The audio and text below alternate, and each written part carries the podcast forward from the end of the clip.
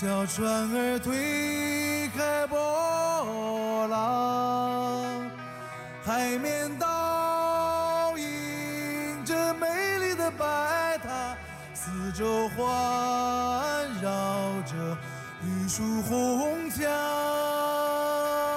还记得那是在我很小很小的时候，这是一首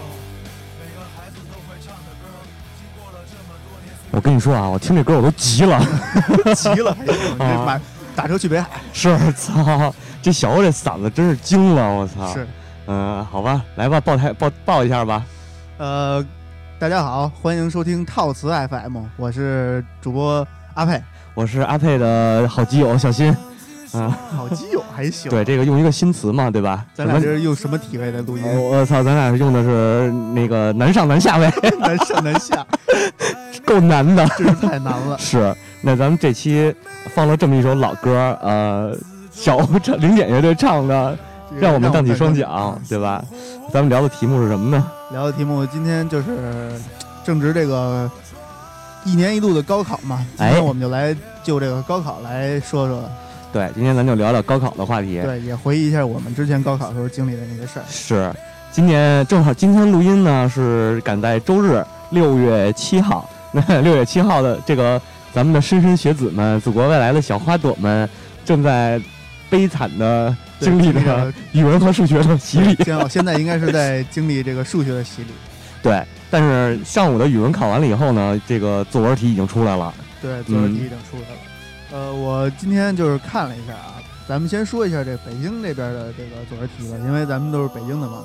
对对对，比较关注这个。今年北京是二选一两个题目，一个是深入灵魂的热爱和一个我与民族英雄过一天。我与民族英雄过一天。呃，你觉得这题怎么说呢？民族英雄，民族英雄，这个民族英雄，你一说民族英雄，你会第一个想到谁呀？呃，郑成功算吗？郑成功啊，袁算吧。那叫袁什么来着？呃，就是《龙潭湖》里还有他那个词，袁成袁袁袁崇焕，袁崇焕对吧？袁崇焕，你给我讲一讲。袁崇焕好像就是写那个过零丁洋那个是他吗？我记得不太清了啊。这个咱咱俩这个 知识储备啊，哎，操我算了，我不是学文的啊，不要以为我是学文的，我也不是学文的。我学工科，我操，工科也不行，我打击面有点大。我学美容美发的，好吧？嗯，对，学美容美发、洗剪吹这块。对，但是民族英雄这个话题吧，其实我记得上大学的时候，我的那个一个老师说过这个事儿，就是说，呃，好像说不让不让再说民族英雄这个词了，因为咱举个最大家最熟知的啊，岳飞，对吧？岳飞，岳飞是抗金英雄。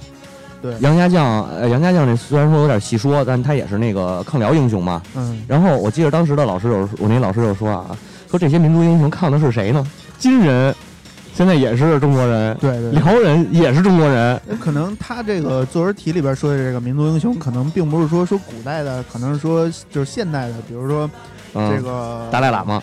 达赖喇嘛还行，你这反动啊！你反动，那个举火炬被达赖喇嘛抓的那个是吧？啊是啊，对民族英雄可能就是在民族英雄一说到民族英雄，咱们可能会想到很多大人物，其实有有些很多小人物，可能也是可以称之为他们是一些，比如说在自己的岗位上发挥自己的这个热血吧，也也是一种英雄的行为。对对对，你这是往小了说，是吧？对，往小对往小了写也可以。其实我倒。反正我觉得他应该是这个民族英雄，应该有一个特质，比如像戚继光，嗯，像郑成功这些所谓的抗倭英雄，实际上应该是他可以大书特书的，就是还是抵抗外敌那方面的。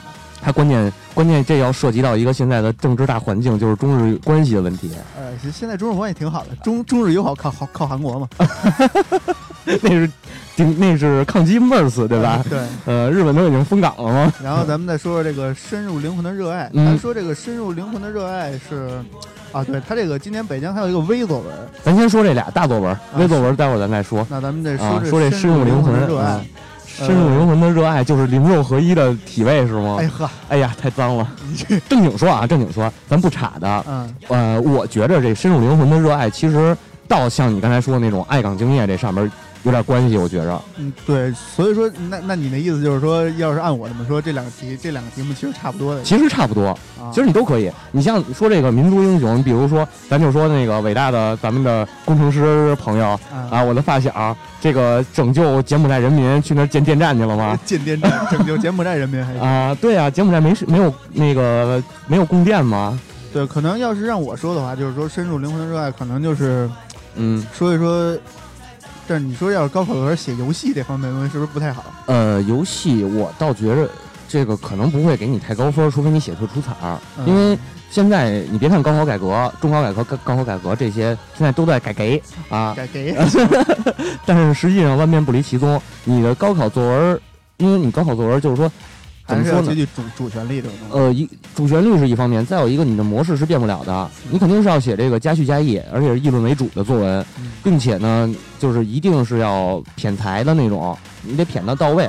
除非说你的水平特别高，你可以按照自己的这个想法，你去写散文也好啊，写记这个写这种大记长篇记叙文也好。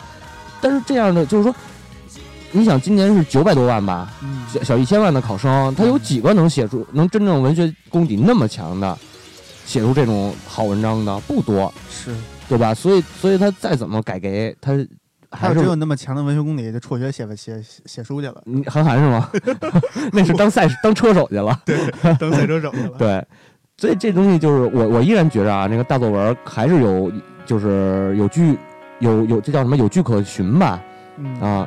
你比如说刚才你说民族这爱岗敬业这个，我觉得它两个作文题话题，只要你准备一个这个热爱岗位的，两个作文话题都能写。比如比如北京北京首钢 是吧北京首钢还行啊，北京首钢是不是那个什么灵魂深处的热爱啊？是是是啊，马布里多艰难啊，对吧？你这么写，哎，正好今年还今年那个，我记得首钢夺冠以后，嗯北京市政府还下一个文说，那个评北京首钢队为全这个北京市劳模嘛，是吗？啊，然后下文要求各行各业向首钢篮球男篮学习，你多契合不怕累是吧对呀、多契合主题呀、是不是？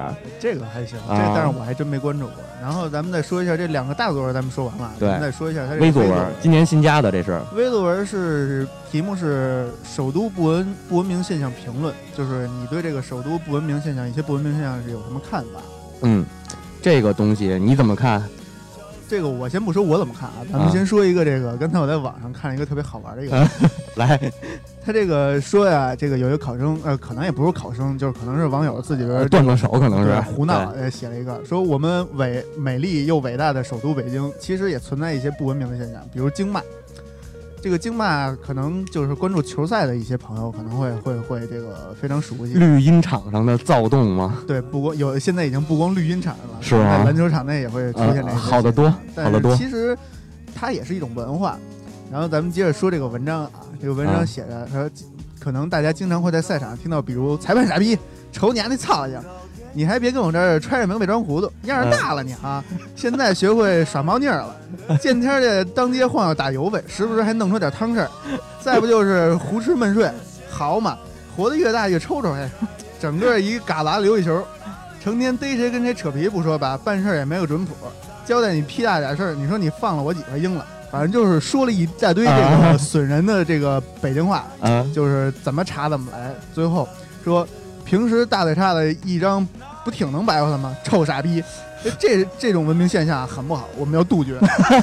他写了通篇将近三四百字的这个这个北京话的这个经骂啊，最就是在骂这个裁判的这个这个让球迷看不惯裁判的行为，但是最后把这个这个弯儿拐回来了，说这种对对对现象很不好，我对们要杜绝。但实际上这哥们儿啊，可能还是套词 FM 这块的，对，全是京味儿。实在是太差了。是这东西，这这个我觉得挺牛逼的。对，然后看到嗯微博上这个好多人都在转嘛，都说这个文章满分儿，这个绝对得满分儿。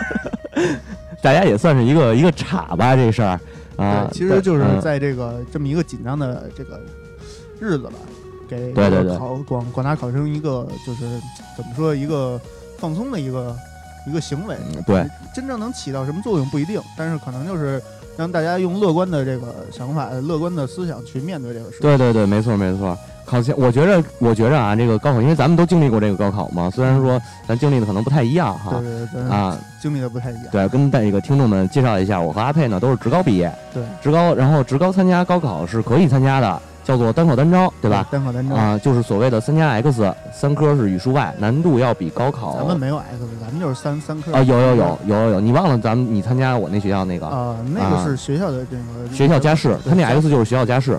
有一些学校没有加试，就考完那三科就就就进去了。哦，是这么回事儿哈。对对，就是因为我们考的这个语数外，可能难度要相对比这个普高考高考要稍微低一点儿。你比如说那年的我那年考试的作文是普高高考的作文，叫《隐形的翅膀》。我跟你说，这就太混蛋了，你知道吗？什么他妈隐形的翅膀？直接把那个张韶涵那首歌词背下。哎，对我还真会背。哎，这当然那会儿正正好他那首歌也正火嘛。对对对，那会儿正正火，也不能说正火吧，反正传唱度最高的时候。对对对，隐形的翅膀，你觉得就是说让你写这隐形翅膀的话，你能写什么呀？可能就是还是写一些理想、梦想那方面的东西吧。还得往这靠。对，我觉得隐形的翅膀，反正让我看到这个东西啊。我的第一想法可能就是这这方面的东西，因为就是隐形的翅膀嘛，在嗯，在你身上表现出来的别人不能看到的一个实质的东西，对，它在带动着你向某一个方向去前进。对对对，呃，这是隐形的翅膀，让我在我认为它的作用，所以让我一想就是可能是理想，可能是梦想，或者说它是实际上是一种隐形隐隐性的这么一个动力。对对对，对吧？就是这样动力的表现。嗯嗯，挺好。这个隐形翅膀好像有有几篇写的挺牛逼的文，但我真的没有看 啊。咱们就顺着这么聊吧，就是因为这历年高考作文啊，都是一个大热的话题。对啊，好多人也是自己没事写着玩嘛。啊，说到这个历年高考，那咱们就回顾一下这个历年的这个。咱就这么着，从我说那年那个隐形翅膀开始，往后就该你了。零九年是吧？啊。呃，对，一零年，一零年这个文，这个这个高考题目也是轰动了一时啊，是仰望星空与脚踏实地。哎哎，对对对，这是一个非常有代表性的一个一一一一年的一个这个高考题目。对对对，这个当时也是说的非常火热吧？算这个这个句话的出处是当时当年那一届的这个是。温家宝总理还是胡锦涛总书记说的这句说的这么一句话，好像是温温总啊。啊，那就是温我记不清了，温总理可能在好像是在某一次这个呃座谈会上还是说出来的这么一句话，对对对对，也是对这个广大这个学子们嘛，对对对，祖国的未来们这些栋梁之才做的一个那个期盼，一个期望，对。这个当时其实这个文章当时也是难倒了一批这个 高考生、高考生们，是吧？但是如果就是说，比如说小新让你看到这个文这个题目的时候，你会你会去想到？其实我觉得他是说两两件事儿，仰望星空是说的，像刚才你说的那个，它实际上是一种梦想，代表的是你的梦想或者说你的目标，这叫仰望星空。而脚踏实地呢，是你完成目标的一步一步的这个这个小目标，或者说你的行动。就是一个宏观，一个微观那种，可以这么理解。对，我觉得可以这么理解，挺有意思的这事儿也。一个大方向，一个是一步一个脚印啊啊！对我那个补，我我我我自己纠正一个错误啊，刚才说出来一个过零丁洋那首诗，那个作者是文天祥，对不起，我又显示了我的底线。哎呀，小新老师啊，小新老师，啊 我已经不干老师好多年了，啊。退出这个圈子好多年，对，退出这个圈子好多年。然后咱们继续吧，把我这把我这个脑脑容量给给给忽略掉。然后一一年北京高考题目，其实一一年北京高考题目我看着好像没有什么意思啊。它这题目是如何看待乒乓球赛中国夺冠啊？如何看待乒乓球赛这个？因为一一年我就没再关注。他这个底下写了一个这个就是这对这题目的介绍嘛。嗯，他说是鹿特丹的乒乓球赛乒乓球比赛。中国获得了冠军，人们对此看法不一。有人说中国有实力，应该得冠军；也有人说应该让其他人尝试突破，也拿冠军。还有一种声音说，中国应该让出这个冠军，不能总是霸占冠军宝座。这个事儿吧，我其实特想说一个人，嗯，就是这个，呃，体育体北京体育经常请到一个主持人梁岩老师，啊哎，梁叔，梁叔说过这么一句话。说全世界呀，打乒乓球的也得两百多个国家呢，啊，有强的就得有弱的。对，哎，你中国队强，人就有弱的，你也得带着那些弱的玩儿。你要是说让他们吧，其实对于他们来说是一种侮辱。哎，你就像足球一样，这国足这么次，人家不也得带着你玩吗？对。但是你自己能不能玩上去那种？哎，那是你的事儿。你看这个这个乒乓球这事儿吧，咱可能说一个说的稍微远点啊。嗯。呃，你比如说德国。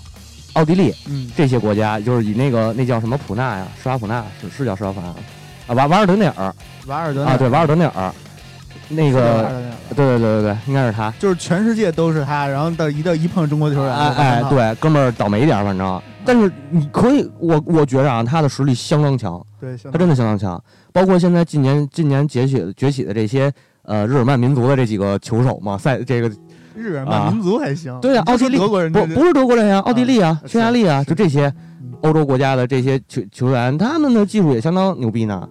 对吧？嗯，也也刷回来几个中国的小将。嗯，那你你我实力强，我实力摆在这儿了，你就要把我当成一个目标去突破。其实又套回来，就是刚才咱们说的这个隐形的翅膀嘛，是吧？对对对，是吧？你套回来那个脚踏实地也可以啊。其实我挺挺不认可，就是最后就是他说的最后一种声音啊，就是说这个中国应该让出来冠军。其实你本着公平竞赛的原则，就说大一点，你本着公平竞赛原则。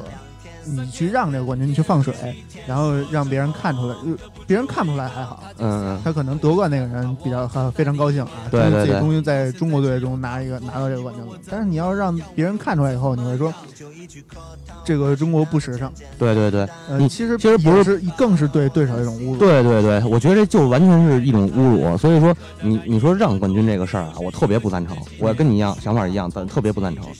而且让我想到了那年去年吧，去年中超这个恒大、北京还有这个山东，最后北京有望夺冠，但是主动权掌握在谁手里？掌握在山东鲁能手里。对，最后一场是北京踢山东鲁能嘛？嗯，北京要赢这个山东三三个球以上。嗯嗯。然后山东说：“说我不能因为我跟恒大有仇就去放你们北京的水。”对对，还是有公平竞赛。对，哎，这就是体体育精神嘛，这个就是体育精神。体育精神，换句话说，就是一个职业道德的问题，对对吧？这个感觉说的有点远了。呃，也也也是也是宏观大目标了。然后一一年说完了，咱们再说说一二年。嗯，一二年的是火车巡逻员的故事。嗯，这个好像一二年有一个火车巡逻员是呃，好像这个传遍家喻户，就就是传遍了这个。这个祖国的各类小小、大大小小的家庭啊，但是我还真不太清楚。但是那会儿经常开车在路上听广播，好像听过那么一两耳朵。嗯，反正就是也是讲述一个基层工作者的这个日常的生活、工作和他的这个什么吧。对对对，就还是社会主义的一块砖，哪里需要哪里搬。对，其实你看历届北京这些这个感觉，就是北京这几，就是咱们说的这几年的北京作文题啊，都感觉都是跟梦想。和他的这个生活，嗯，对对对，无法无法脱离的一个事。对对，就一方面说是一个是爱岗敬业，这个是最多的。完了，还有就是你的梦想、理想这种也是比较多的。嗯，基本就是这样。像今年的话题，其实我以为今年话题会转，因为沉船这个事儿嘛，近期出的这个沉船可能发生的比较晚了吧？也可能这个作文题已经定题了。对对对，有可能这个卷子已经出来了。对对对对对。对对对，呃，但是沉船这个事儿吧，其实跟高考还挂上一个钩。你知道，就是他不是在是在哪来着？福建还是福建吗？我还真不清楚。我忘了，我忘了。翻在长江上了啊啊！对，长江上说错了。那个沉船，沉船周围啊，就是沉船那个附近，它有一个酒店。这个酒店呢，实际上是它有高考高考套房的，就是呃，考生家属和考生都去都可以住嘛，对吧？备考的。然后当沉船这件事出来以后，所有高考套房的这些就是这些人啊，全都退退房。然后住进去的是什么人呢？就是患患难者的这些罹难者的家属们。嗯，我操，我觉得这事儿真的挺感人的。就是你想，高考是可以说对于考生来说，高考是他一辈子当中第一件最大的事儿，他人生的一个转折点就在这儿，就在这儿。他不光对于考生来说，他可能对于整个社会对对对对对对。但是当他这些人就是遇到这个，就是出现这种呃天灾吧，咱们算是天灾哈。嗯。出现天灾以后，他们还依然能够就是我再大的事儿。也没有生命重要，对这个让我想到了这个，咱们可能说的远一点啊，这个让我想到了今年这就是这个沉船事件发生以后，当局咱们这个中国政府啊，他做的一一切的措施，呃，在这个沉船翻了以后，十二小时内这个消息就被就被公布了。对对对，如果让这个就是说，可能在几年前，可能有很多事情啊，大家都蒙在鼓里，但是随着现在这个信息的发达，信息这个传播的发达，嗯嗯，十二小时内我们就知道这个事情。然后在第一时间，咱们这个现在这个李克强总理总理到现场了，直接到现场了。对。然后他们做出最牛逼的一个决定，就是三峡大坝蓄起了水。对对对三峡大坝蓄起了水，对于中国来说，这个对于一天就就何止是几亿的这个经济损失。没错。但是就为了这一一个沉船，把西把三峡大坝从每小时，呃，是一万多一万多立方米吧，嗯，变成了七千多立方米，就是为了这个沉船的事的。是，就是真的这次就是大家都在对重视、呃、重视这件事，真是重视。就是我觉得这个真的是一挺感人的事件，就包括你说这个呃蓄水，还有还有像刚才咱们说这个考生家长这考这个退房这个事儿，真的这这是这是一个民族应该有的一种精神。对，其实。其实你要是这么说的话，今年这个高考题目深入灵魂热爱，我觉得可以，可以，可以话题来。对对对，我热爱我的祖国，对对对，热爱我的国家，我的国家做出了哪哪些让我我我的我对，或者说我的国家出了出了事件了，他出了事儿了，那么我作为一个我我没有现在没有能力去救他，去干什么，去帮助他，但是以后我相信我一定会有能力去这么做的。对，我觉得这些都是可以，就是说在这种作文题里头。发发挥的这么一个事儿吧，对，这个真是一个一件深入深入灵魂的事情。对对对，真的直击灵魂。我觉得现在这个中国的消消息啊，各方面言论啊，也真的是在开放。不要老觉得这儿不好，你可能就是好多人都觉着啊，国外好，尤其要又说是觉着美国好。您出去走走看看，上那儿住住，你也许就会觉着那点未必好。对，人他们美国也有也有罢工闹革命的啊。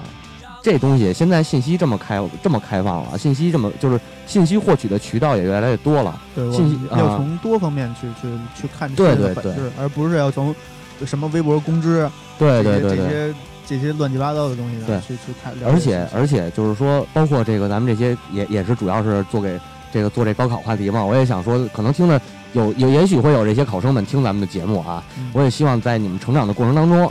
在你们上以后上了大学，走向社会，一定要有一个分辨消息分真假、分辨是非的能力，不要人云亦云。就是你听其他人说的，只能当做建议，当做参考，自己也一定要有一个自己的想法，这样才能叫立得住，才在社会上立得住，在人生中立得住。是，对。然后这个咱们话题扯得有点沉重，好像 有点沉重。对，咱们再说说这个。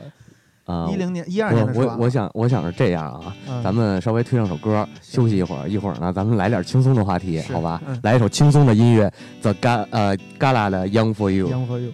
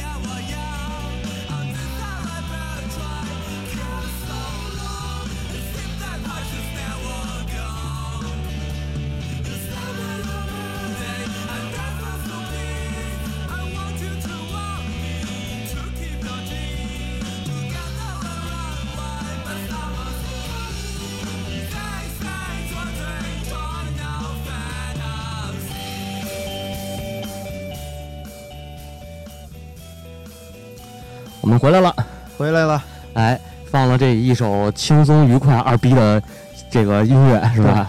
嗯，嘎啦乐队，这我记得咱们是什么时候听到的？一二年左右吧。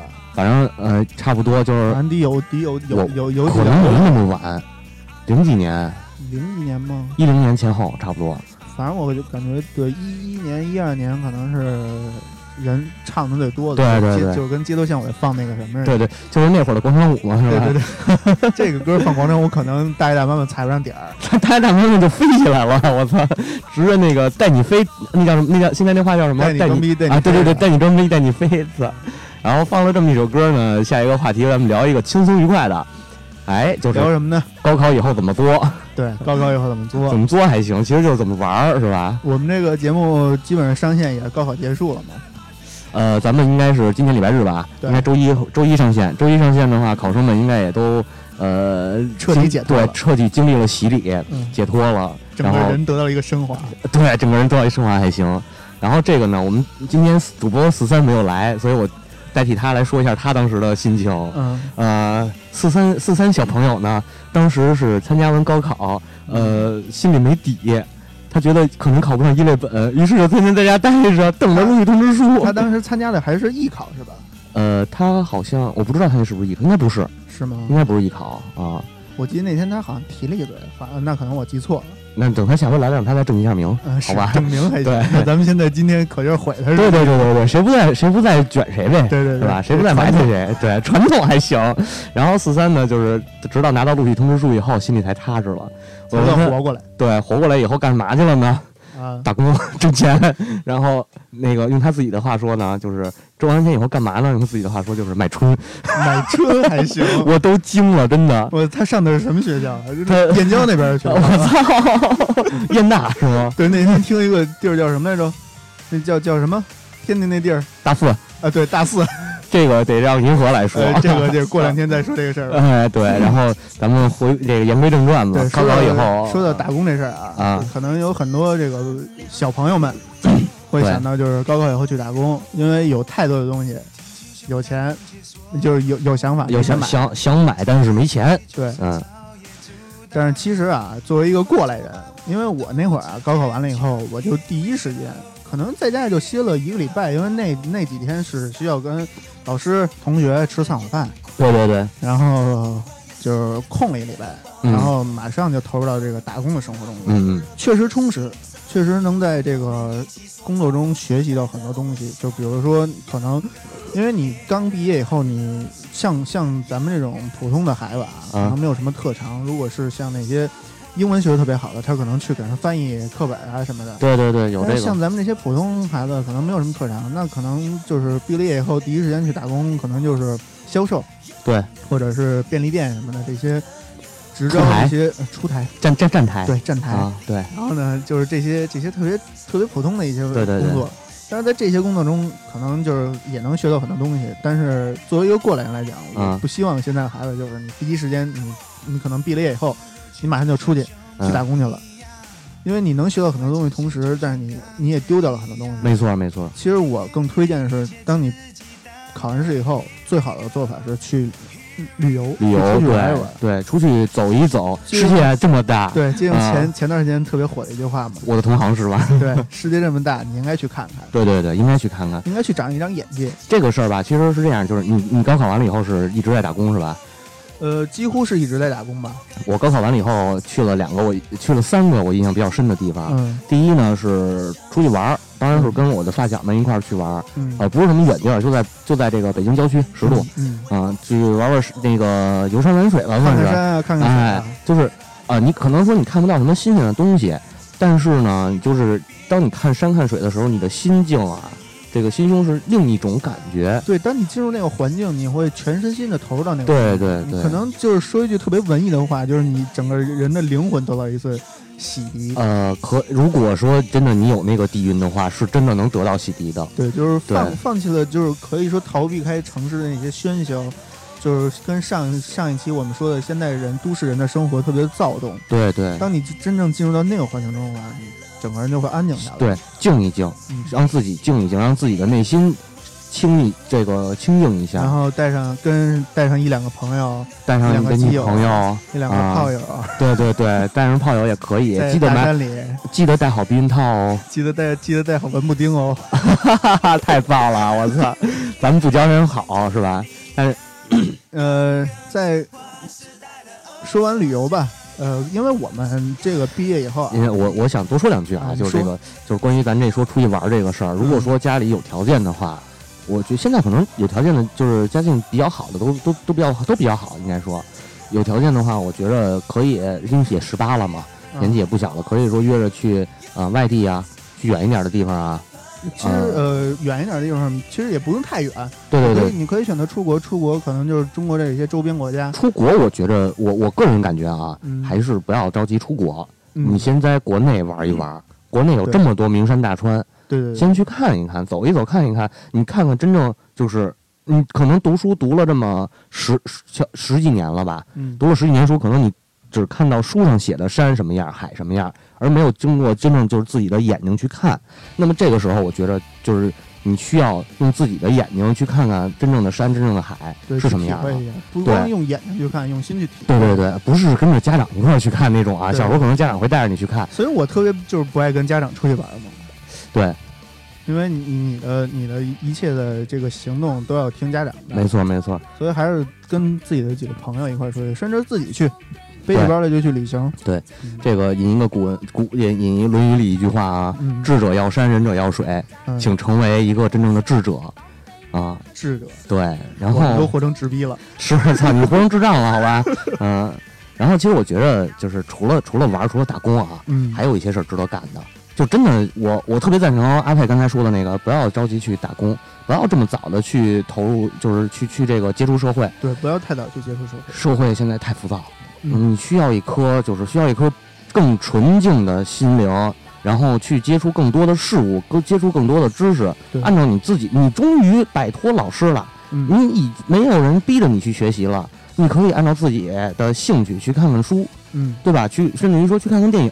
嗯啊，然后像我这样的二二次元大宅男呢，你可以去看看动漫，玩玩游戏，做你想做的事。对对对对对，嗯，干你想做的，干你想干的事儿，然后自己做爱做的事儿，对，做爱做的事儿。我操，这么隐晦，就真的是感觉就是需要这个时候你需要自己提升了。对，一个是一方面是提升，一方面是调整吧。对对，可能是因为在接下来的不到两不到三个月、两个多月的时间里，嗯嗯，你就会进入到一个新的生活里。对，是一个完全新的生活。就是大学的，对，在大学里的学习跟在高中、初中甚至小学这些这些教育里是完全不一样的。呃，这个中国家长啊，包括很多高中的老师都会说，进了大学就是天堂了。你们要面临的是度过地狱、度度过这高考这个地狱，是吧？对，然而并不是。对，然而并不是。呃，高考可能是十八层地狱，大学就是第十九层。呃，不，大学不能说是第十九层地狱吧？大学是但丁的那个概念啊，大学可能就是炼狱。炼狱，哎，是你不是更惨，是需要你自己去爬的。嗯，因为大学里头老师过来，教授过来，他只管讲他自己这点东西。嗯，这节课他要讲的就这些。他把这些讲完了，他的任务完成了，他不会逼着你去学，不会在乎你的分数。你不及格，他直接就给你不及格，对对吧？你跟他套词，你套的哎，这又用了我们的台标了 啊！你跟他套好了，没准他能给你个及格。但是这种事儿吧，太势利，就是怎么说呢？太社会化了。其实我觉得这个不是一个好现象。对，因为就是可能以前啊，有一句话说，大学是人生中最后一片净土了。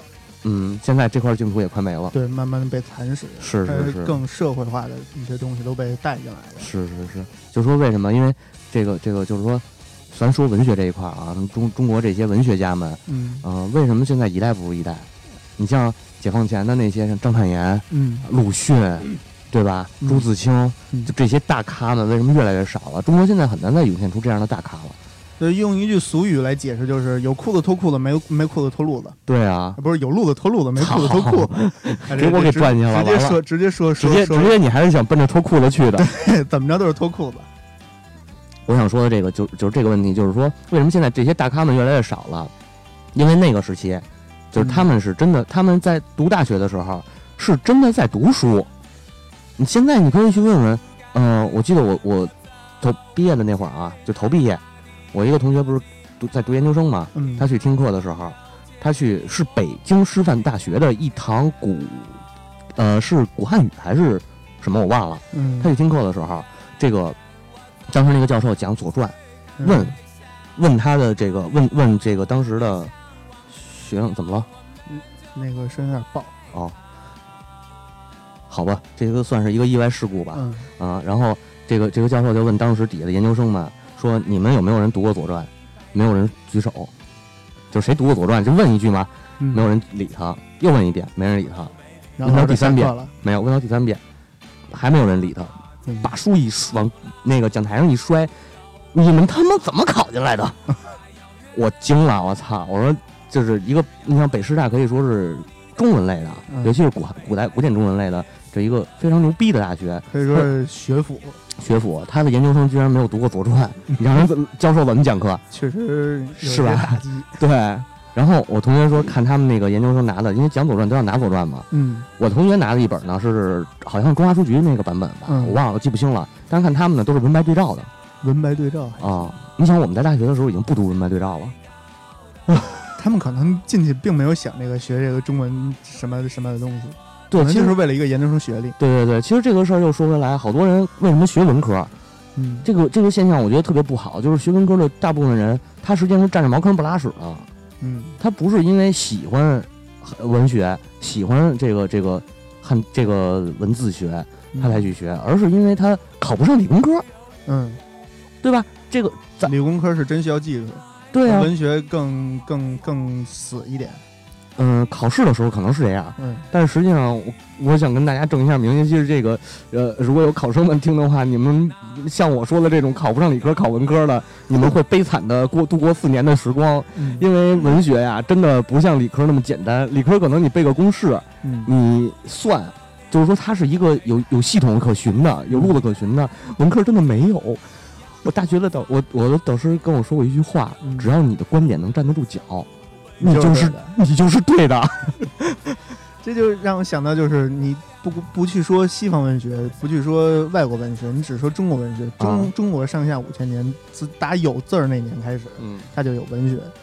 没错，你要去想你要读的东西有多少。对对对，你你，如果你只是为了一纸文凭、一纸学历的话，可能你你只是去学书本内容，去学课堂的内容就可以。对。但如果你真是想去学学东西，去学自己的东西，去去研究出自己的东西，那真是这个叫什么“学海无涯”。学海无涯，对，但别回头是岸。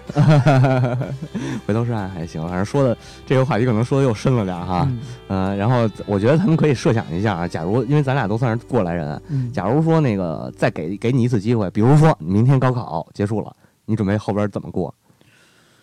明天高考结束了，我想先除去那些啊该有的应酬，比如说这个这个散伙饭什么之类的，啊这些都不说。我可能想先在家歇一段时间吧。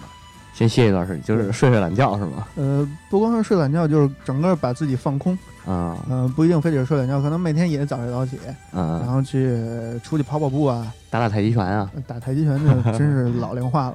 过两天就在 ICU 看着，崩了，猪崩了。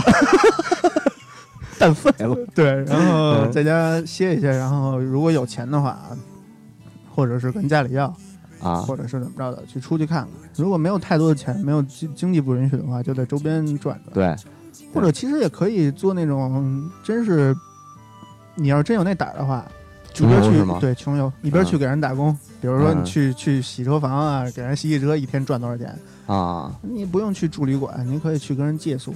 对这种方法其实也是一种很好的一种锻炼。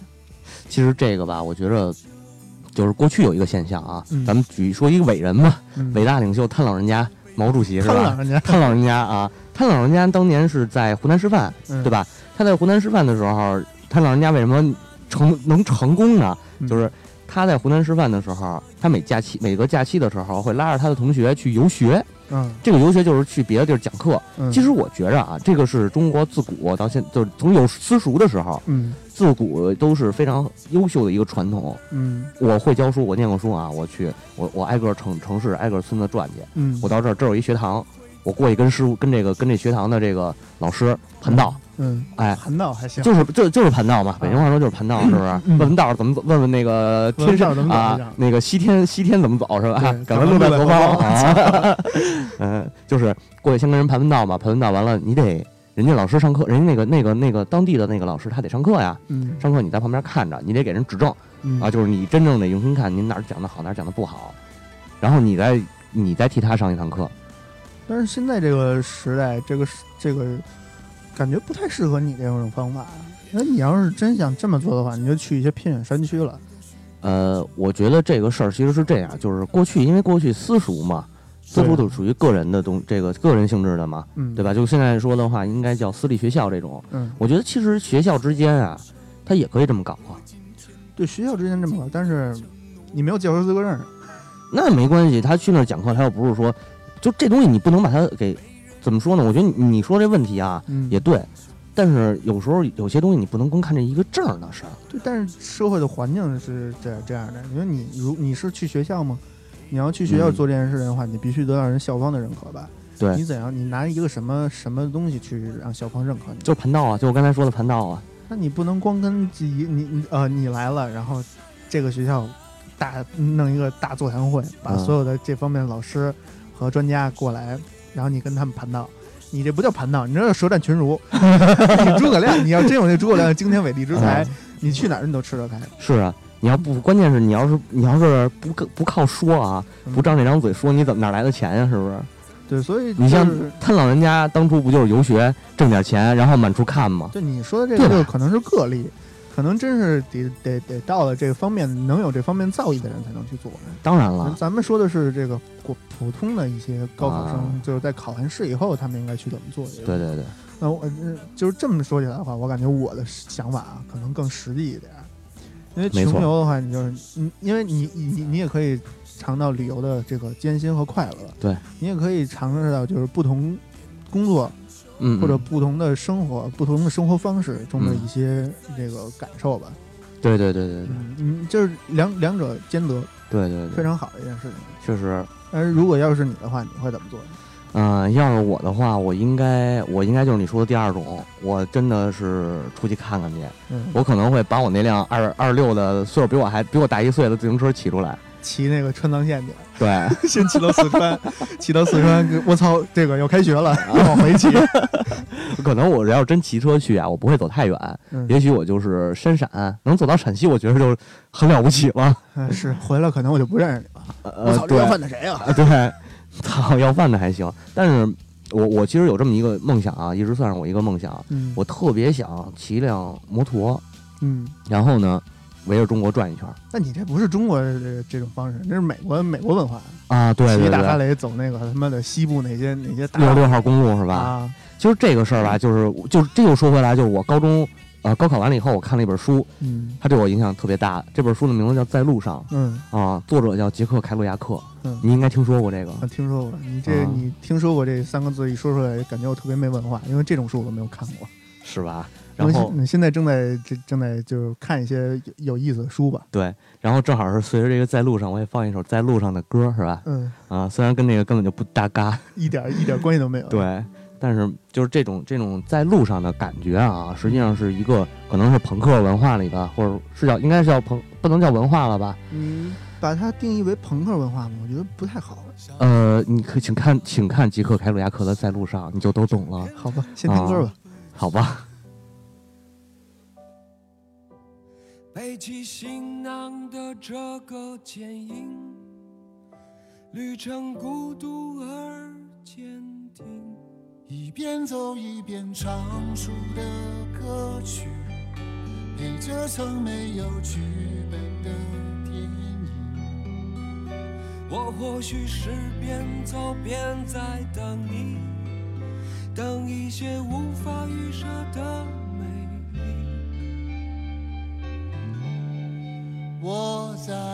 上，在路上，一枚飘荡长发飞扬，期待路上遇上突如其来的那一张。谁在路旁，在路旁，听见我自由放声唱。和我一样背上行囊，脚步丈量远方，梦想开放。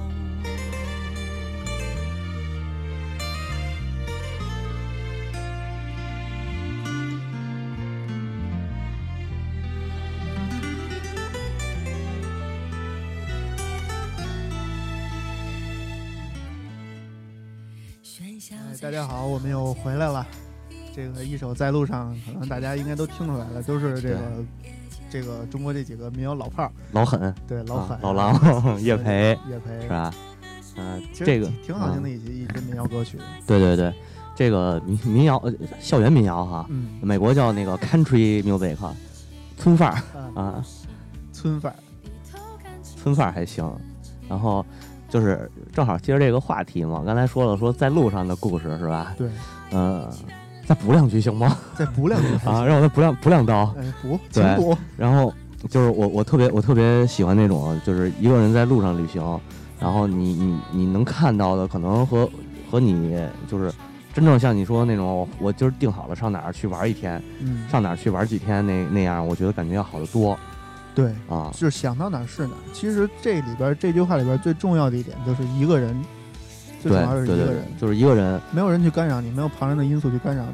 你在路上的时候就是你一个人，对对对，你也可以带上一条狗，带你们家那个阿鲁法阿鲁法行吗？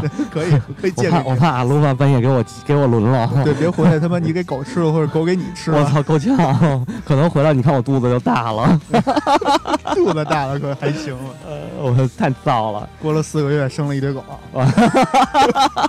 猫三狗四吗？我操！这期别放了，要不？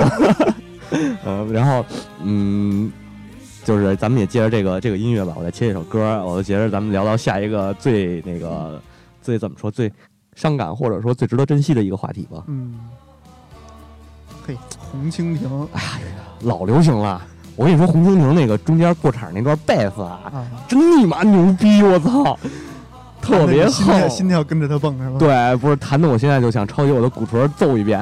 揍一遍有鼓吗？呃只能敲击桌面。敲击桌面也可以，我想象中它是鼓，好吧？啊，是啊，对我完了，我我我记着好像我高考完了以后就开始那个做，就一直在拍电视混迹。混迹在做那个首都各大排练室，呃，没有没有某首都某一个排练室，某一个排练室。对，然后一直在练鼓，结果练了半天，乐队也散了，嗯，大家都分道扬镳了嘛。其实也是一种美好的记忆，对，美好的记忆。。嗯，然后那个高中的那是职高也算高中哈、嗯，高中时候有一个喜欢的女孩，也没来得及跟她表白。其实人家跟我表白，然后但是我当时傻嘛，就是年轻啊，人有有哥们儿喜欢她，然后她呢说那个想跟我在一块儿，跟我表白了。然后表白以后，我说那个他喜欢你，我觉得算了吧，我不合适，我这德行是不是？我操，你还仗义。啊，我就傻仗义嘛，操流氓假仗义就是，仗义完了我他妈后悔了。人姑娘过来跟你说我喜欢你，滚蛋，吧唧。没有，那是后来我又补我又补刀去了。我可能后来跟姑娘说我喜欢你，姑娘说滚蛋，边儿去。嗯，直接给你打回来了。是因为不是这个这个确确实是啊，就是我没后来没跟人姑娘再说，嗯，但是我们就咱们职高，他等于是又找着工作，你就等于就走了。嗯完了，一直我到熬到高考的时候，熬到那个最后毕业嘛，领毕业证的时候，我都没见着他。嗯，也是人生中的一个好的回忆吧。对，一些遗憾，有有遗憾的人生才完美嘛，对是吧？嗯，完美的人生是不完美的。对。后来就是咱还有一个事儿特别逗，就是咱咱们那不是有一年高考班嘛，就是嗯高高职班嗯啊、备考算是嗯，备考的时候有一姐们儿，我也挺也也是我曾经呃那个性幻想对象。啊不是新闻不能这么说，我操！我到到时候我还想请人过来做节目呢，你这么哦说，给我敢来吗？到时候不那是个这这段掐了，啊，这段放上去，姐姐听了别别别，到时候你没准你要想揍我的话，我随时等着你 啊，打死我也没关系，只要你来我的这个不来我们 Top FM 做节目就行是啊，我也喝出去了。我们需要一个女性的声音。对对对对对，一个女汉子的声音。啊，这你这这句话更该死了。然后这这姐们儿呢，就是当时当时我们俩老较劲嘛，因为我们俩那个那个考考试的时候，那名次不是基本上是我我排在他后边一名嗯啊，然后干干好了呢，我能比他超超一名，啊，但是单单科分呢，我永远有一科，就是永远能有一科比他高点儿，然后有一科比他低点儿，就这样。啊我们俩有老较劲，结果后来考到一学校了那还行啊。考到学校对，后来一个一个系吗？呃不是一个系的，啊，不是一个系的，比较可惜嘛。姐姐姐也挺逗的，就是那个那个那个特别痛苦的备战备考时期，嗯也有一些好玩的事儿发生。都 嗯，有什么好玩的？就是就是俩人比分嘛，因为每次月考都要比一次分恨不得这生死大敌。啊。我因为我当时真没想，我一开始没往那儿想，嗯后来就是也同学之间，就是女生之间可能传的闲话比较多一点就说他那个那个说他不高兴了。我说怎么了？因为你考你那个哪科分好像比他高一分，太难了，啊我！我不知道这是不是真的啊。嗯到时候等他那个等等他来了以后，要是有机会他给他请出来的话，呃，我们俩当场撕逼好吧？当场撕逼还行，那我得躲远点。对，然后我高考头高考几个月交了一女朋友，啊，也是我学校的。嗯，后来那个那个，发现他是个男的。继续说，继续说。操，我不我也无言以对了。然后然后那个在在一块儿了一段时间嘛，嗯后来又因为考试，因为他是走那个提招，他提到你先走了，嗯我要备考，嗯然后我跟他说就是呃分一段时间吧，嗯就分一段时间就真分了啊，啊，就真分了。那那实在是。对，所以就是怎么说呢？作为一个个感情感情路啊，很很波折！等一下咱我咱做一期感情路线，是不是？我给你放一些悲伤的歌。对，聊听哭聊完了割割割腕了。是操的，聊完我给他吹首页去。哎，这就是让我们说说这几个话题，可能就让我们想到的就是有很多事情值得我们去珍惜。对对对，嗯，别留下遗憾。这个考完了，对吧？还能见着面呢，对，记得一定后说分手，别憋呃，对，别毕业以后说分手实在没必要。啊，实在过不到一块儿再说。对啊，然后你见着老师什么的，该跟老师这个这个该吃散伙饭得吃散伙饭。嗯我现在跟我高中高高职的高职班的老师还有联系呢，嗯，对我特好。但是呃，我用过他当时我毕业就是考完以后，嗯老师劝我那句话，我也劝一下这个这个说给各位年轻人听，嗯，上大学一定要找一女朋友 啊，这是他当时劝我的。上大学一定要找人。对我说我想好好读书，我真当时我真的就是想多读点书嘛，因为觉得自己跟别人比就是跟那个差差距挺大的。嗯然后我说我真真想好好读几本书，嗯，然后他说哎读书归读书啊，你该找女朋友一定要找。我说为什么呢？嗯先站上啊，站啊，一楼一先站上？对呀、先站上坑。先站上啊，女的不愁嫁，男的可愁娶。对，然后这让我想到曾经看过一句话嘛，嗯说男人在毕业以后，在走出校园以后，不可能找到更在比校园中更单纯的女生，没错没错，但是女生在走出校园以后，会找到比校园中更优秀的男人。是这么个意思。然后我现在就开始后悔了，我当时怎么没听他话呀？我当时站上一个呢，对吧？我现在也不至于以至于单到现在啊还是用单身狗，是吧？啊，现在还是用我的左右手，左右互搏术。周伯通。是，嗯，反正就是这这个这个东西，我觉得阿伟你也可以说一说，是吧？说，嗯哎，没什么可说的了。我这毕竟我现在不是单身，而且我啊现在那个女朋友不是当时那个女朋友，啊，对，还是别说了，容易回家跪搓一把。回家我给你找几个 CPU，回头让到时候给弟妹让他让你跪一跪。对，咱们刚啊才可以说这个吧。咱们刚才说过了，这个考试以后怎么玩儿？嗯呃，那个考试的时候都都有什么好玩的事情？嗯，考试之前呢，咱们可以说说考试，就是当你要进入大学以后，你有什么？对对对你有什么期望？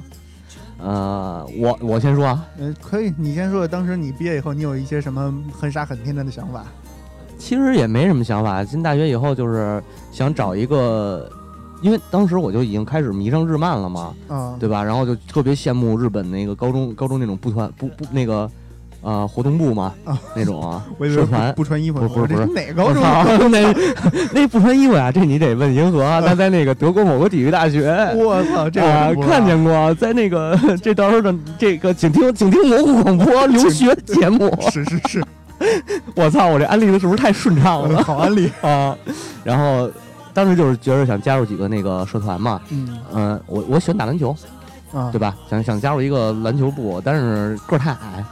后来看了看，实在是人家后卫都比我高一头，算了，我操！没事，你可以当球童。我操，去你大爷的吧！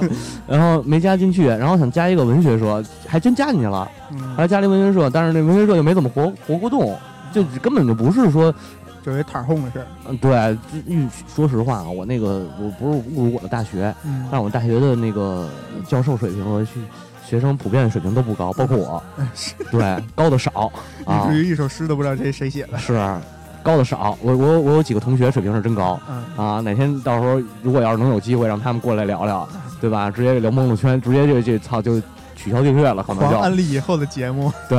狂许愿，我操。不是，这都是说以后有机会嘛，嗯是吧？要是没对不上机会的话，我给你们聊嗯啊。然后大当时候上大学其实也没什么，嗯、因为这东西就是我我其实我一直到现在啊，我觉得我大学做的最正确的一件事儿就是我没去打工，嗯，嗯，很多大学生不都是在打工吗？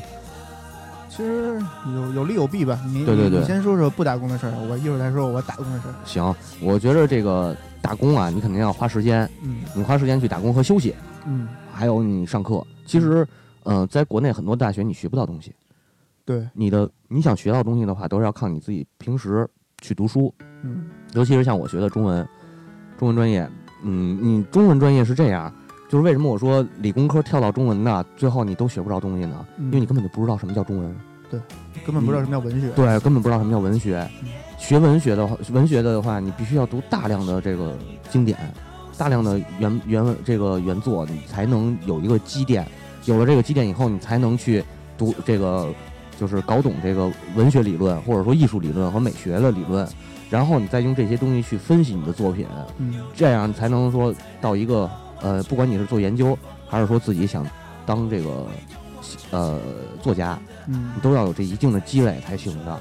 所以说，跨专业考过来的这个 同学们啊，你们努力吧，你们努力吧。对，当时我就是真的是花了大量时间去读书嗯，啊，现在就现在感觉挺有帮助的，充实自己。充实。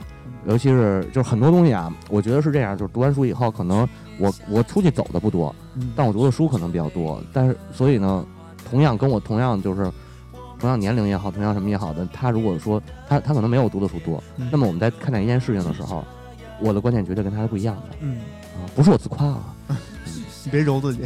是是是，就是我只是说这一个意思嘛，嗯，对吧？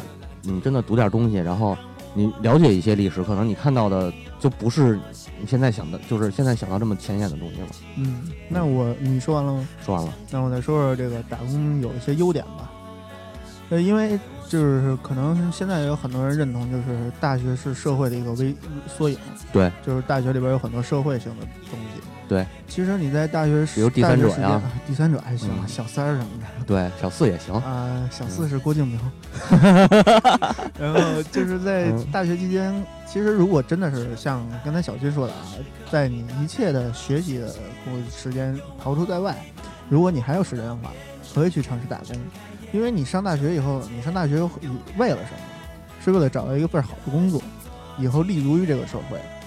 那你在大学虽然说是一个社会的缩影，但是它并不是一个真正的社会，它可能算是一个半社会、半校园的一个地方。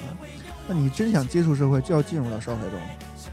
即使你去做一些最最最普通的工作，就是销售啊，就就是收银站台啊之类的，对，但是这些都是你可以在工作中学到有很多这个怎么说经历、阅历，是一种人生阅历。我觉着吧，就是我插一句哈，看你说这站台什么的这种事儿，嗯，你学到的不是怎么卖东西，嗯你学到的是怎么看人。对怎么去接触人，对怎么看人每天怎么接触你要接触很多人，很多对对对陌生人，对你怎么能在第一时间把这个把你想卖的东西推销给他，或者是你怎么在那个第一时间分分析他是不是要买东西，是吧？对对对，最基础的，这个就是很很好的一个，就是怎么说一个经历，让你能在毕业以后去找工作，你能够第一时间就转化成从一个学生到职到职业人的一个转化，对对对，是一个非常好的一个怎么说一个锻炼吧。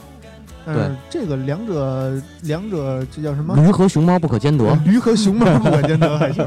呃，鱼和熊掌不可兼得。一个山东大叫驴，一个四川熊猫，是两者地的地理之间是确实远点儿。嗯，反正我我觉着啊，就是阿佩说这也对，嗯，但是我依然保坚持一个观点，就是你想在社会上混，嗯。不是说毕就上大学呀，不是为了找一份好工作，不是为了拿一纸文凭，嗯。而是为了让自己得到一个质的提升，包括参加工作以后，你如果说你只学了四年，或者说你包括前面那个高中这十十这个初中、高中小学你全算上嗯。啊，您学这个小二十年，上了读了二十年的书，你只仅指这二十年的知识去活你后边那六十年，嗯，你是活你的质量会一天不如一天。其实说白了就是三个字嘛，含金量嘛。你要在社会上混，你你的含金量要看你的含金量有多少。对，你如果是千足金，你就是牛逼；你如果是他妈杂金，那你就没错没错那你就需要去去锻炼，需要去历练，去，让社会这个大熔炉把你锻炼成千足金。就是还是你自己得有东西，你自你自己得强，对只有你自己强了，才不会被这个社会强奸，啊，也许会被社会轮奸，啊，当然你要是享受的话，也可以大声的叫一叫啊，好爽，对，是吧？啊，说的有点太不没溜了，太他妈啊混蛋了。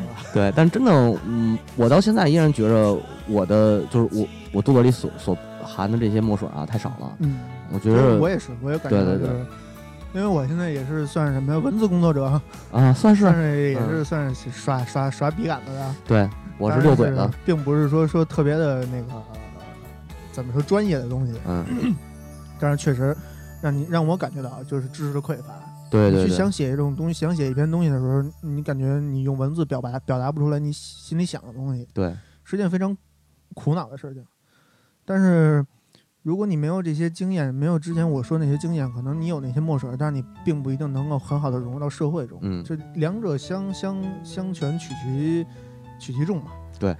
这是就是说咱俩的不同观点嘛，你还是主张你主张是那个有机有时间有时间，对，有精力有时间去打打工对，一定要在有时间的情况前提啊下。有有有条件的出国留留学，然后最重要一点，别去当他们什么学生会会长，没有用。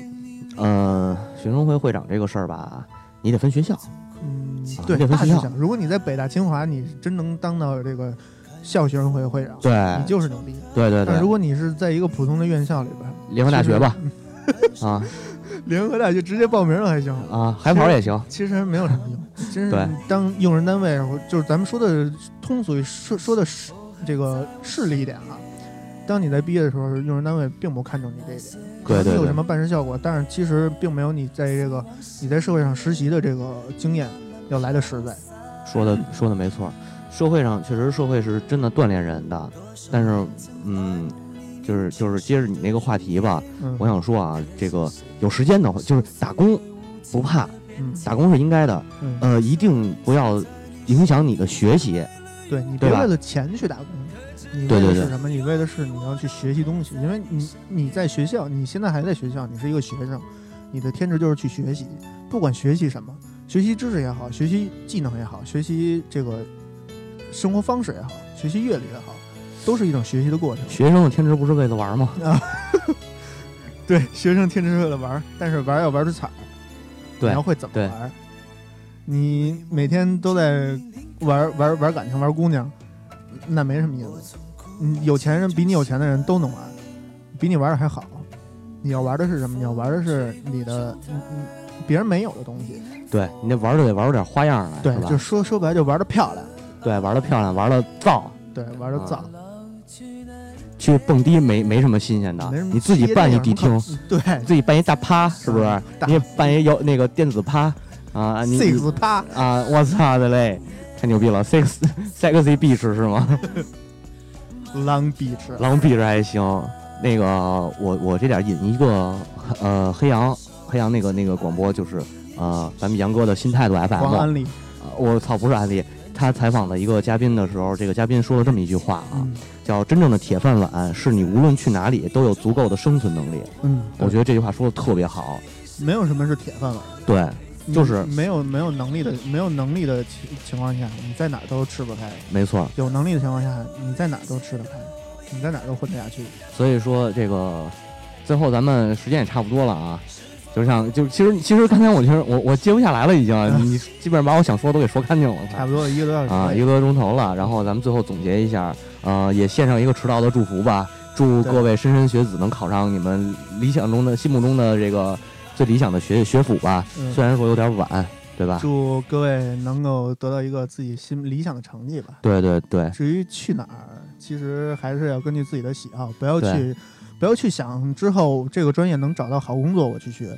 喜欢喜欢，对，还是要凭自己喜欢。你你如果喜欢无脊椎动物语言学，你就去学，对对吧？你就跟那些一天天跟毛毛虫去打交道。对。说到这是你的爱好，说到这个，我就其实我就想，因为我大学的时候一直想学日语嘛，但是我一直就是苦于这这个也也算不舍得花钱，其实有点儿，嗯，因为那个你在外边报一班很贵，嗯就一直自学，然后没有进行下去嘛。嗯我觉得现在真的不要心疼这点钱，花在你身体上，就是花在身体健康上的嗯，和花在这个知识获取知识方面的这个钱，花多少都不多。对。如果是家里有能力的话，我相信现在也没有说在城市里的孩子没有说家里没有能力去供养你去学习，没能力怎么办呢？就家里没有这个条件怎么办呢那？就创造条件。创自己学对，买本书不贵吧？你如果真想学的话，你就啊自己学，对，反正一定一定要把想法付诸实践，对遵从自己内心最深处的这个冲动吧。是不是又来一个从心所欲啊？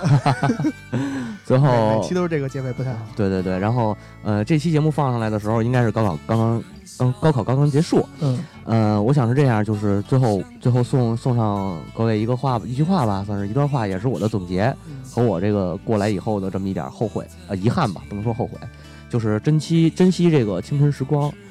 呃，高中毕业了，剩下的时间也不多了，马上就要进入大学，那么能跟同学们、老师们、朋友们聚，一定不要错过。